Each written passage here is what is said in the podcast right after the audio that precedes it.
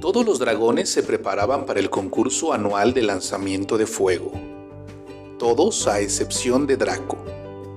Draco se dedicaba a tomar el sol y a comer mangos. Al verlo pensarías que no le interesaba participar, pero él soñaba con ganar y ser nombrado faro de la isla. Sucede que Draco era un poco flojo, solo un poco. En el camino hacia las eliminatorias, Draco decidió practicar su lanzamiento de fuego. Antes del primer soplido imaginó que de su aliento brotaría una enorme llamarada dorada.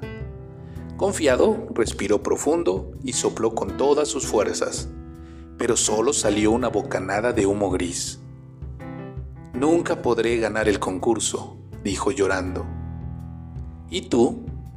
¿Qué crees que deba ser un dragón perezoso para ganar el concurso y cumplir sus sueños?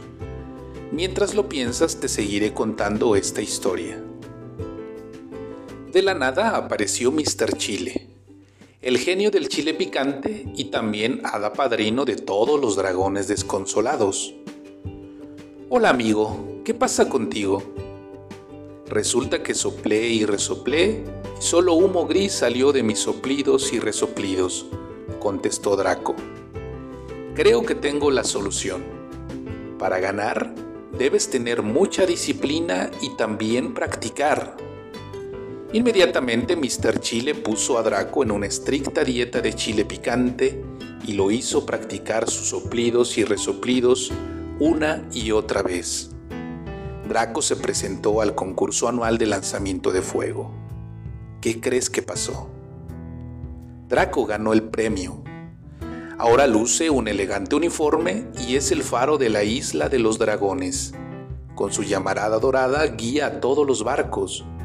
Gracias a él, ninguno se ha perdido en el mar. Buenas noches, Dana. Buenas noches, Iker.